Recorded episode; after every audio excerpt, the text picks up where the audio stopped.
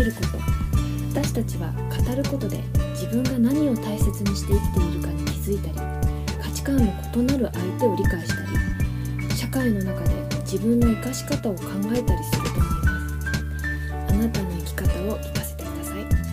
2030年に全ての人が年齢や立場を超えて平等に学ぶ機会をを掲げる私荒木奈美が10年間で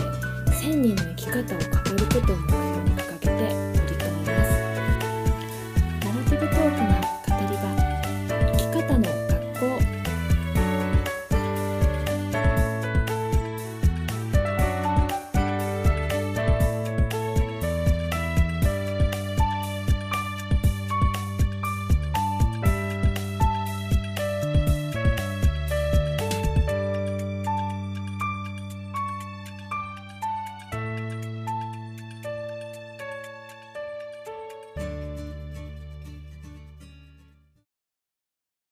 はいこんにちは。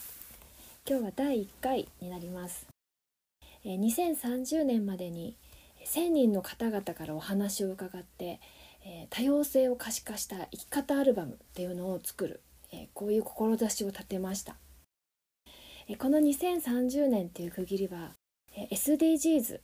持続可能な開発目標これに基づいたものです。私は目標10人や国の不平等をなくし目標4質の高い教育をみんなにこれを掲げています。10年間で目に見える不平等から目に見えない不平等まで社会にはびこるそういう不平等に私のやり方で柔らかく和やかに働きかけて誰もが等しく教育を受けられるそんな仕組みを作りたいって考えています。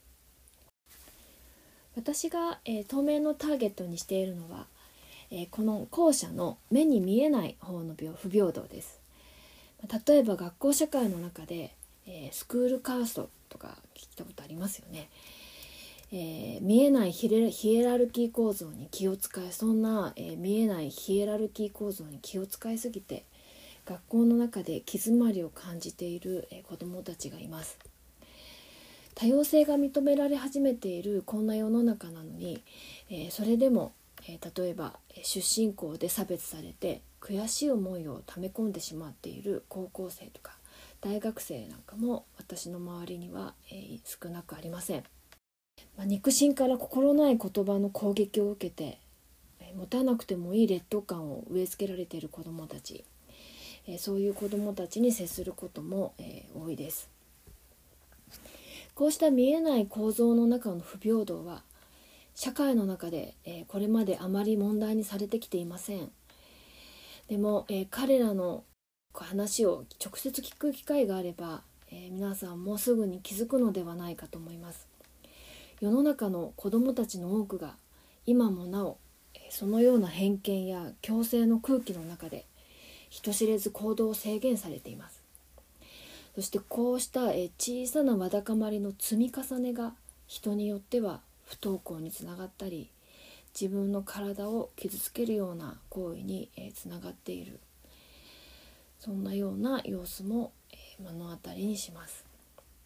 私自身はこうした人々の思考がこしらえてしまった格差というものをこの世の中からなくすっていうことは、ま、到底できないことなのではないかと思っています。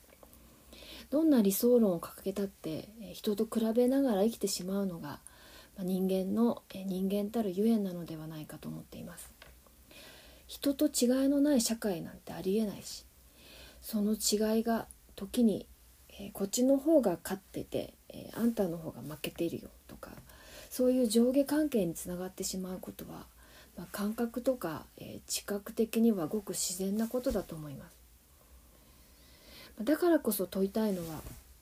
そうした格差があっても、えーそれを問わないとか、えー問われない、えーそういう社会を築くことだと思います。一人一人が自分以外の人の価値観の違いをわきまえたり多様性が認められるような社会を作ること。今ここに、えーたくさんの積み木が雑多にこう並んでいる、えー、積み上げられているそういう写真があるんですけど私のイメージはこういう雑多な積み木です。色とりどりの積み木が雑然と置かれているような、えー、そんなところで色別に分けてみたりふるい順に並べてみたりそんな風に効率よく並べて扱いやすくする、えー、生き方もあると思います、まあ、例えば学校なんかはそういう部分があるのではないかと思います。でも私はそういう方法は、えー、好きではありません、えー、SDGs 関連の、えーと、本2030年の世界地図帳という本をご存知ですか、えこの著者の落合陽一さんが言われていたことを、え思い出します。片付けの魔法っていうので、まあ、これがベストセラーになって、えー、すごく有名な人になっている、えー、近藤真理子さん。こんまりさんが、えーまあ、提示するような片付け断捨離ですよね片付けの魔法そういうその、えーと、考え方もあります。自分の中の片付かないものを一つ一つ愛おしみながら、まあ、そこからさよならして新しい自分に生まれ変わるまあ、こういうのも、えー、大切な生き方だと思います。でも私はやっぱり、えー、この落合陽一さんの後書きの中に出てきた人なんですけれどもケミカルブラザーズのトム・ローランズ、えー、この人は、えーと、自分の中のこう過去のさまざまな、えー、経験の中で得た片付かないものをそのままにしてえー、で時々、えー、それを引っ張り出して、えー、新しいインスピレーションを受けて曲を作ったりしているそうです。でそういうこう自分の中のごちゃごちゃした混沌の中から、まあ、新しい、え新たな自分を再生産するそんな生き方。あの確かに、え片付かない頭の中を思うと、まあ、早くすっきりしたいなとかそれを考えるだけで混乱するし、まあ、そんな時に、えー、もう全て捨てちゃえみたいなあの気持ちで「えい!」って、えー、全て捨てたくなるっていう時も私ももちろんあります。でも、えー、そのモヤモヤとこうもう観念して付き合って一緒に暮らしたその先にこそもしかしたら自分の可能性と改めて出会えるそんな、えー、こう境地があるかもしれない。私は、えー、そういう、えー、本を選びたいなっていう気持ちで今います。今回、えー、私がこのようなポッドキャスト配信を始めるにあたって、えー、最初に、えー、着手したのは自分の中のプラットフォーム作りでした。でその時に、えいらないものを自分の中のこう人生の中を振り返っていらないものを捨てるのではなくて、まあ、今やっていることも含めて昔から大好きだったものそんなものも全部こう集めて並べて、え整理してみました。で、えー、そういう中で例えば、えーとまあ、ずっとそのままにしていた、えー、工房を引っ張り出してパンを焼いてみたり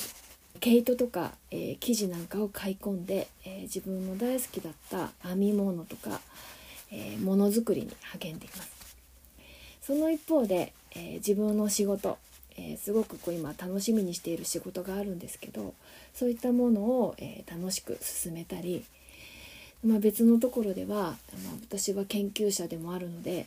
えー、論文を書かなければならない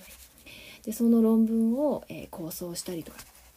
あとは6月に、えー、公認心理師の試験が控えているので、えー、その準備にも、えー、楽しみに勤しんでいます。まあ、こんな、えー、あれもこれもの雑多感を、えあえて片付けをしないで整理できたことで、え私は、えより楽しく自分のえ人生に対する期待感はもう倍増しになりました。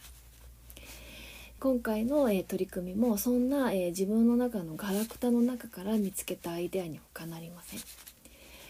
でそういう中で私はえ別にどれもえ極めなくてもいいと思うしぱりたくさんやっていたらえ全部中途半端になっちゃうよっていう意見もあの確かにあると思うんですけれども。でも、えー、それをまあ超えてその中からどんな自分の可能性が見えてくるのかを楽しみにする。そんな方を今は優先したいなと思っています。え自分の中のえそういう片付かない積み木をそのままゆっくりそのままあの集めて愛おしみたいな。そんな生き方もあるのだっていうことを、えー、まずは何よりも自分に言い聞かせてみたいなと思っている今日この頃です。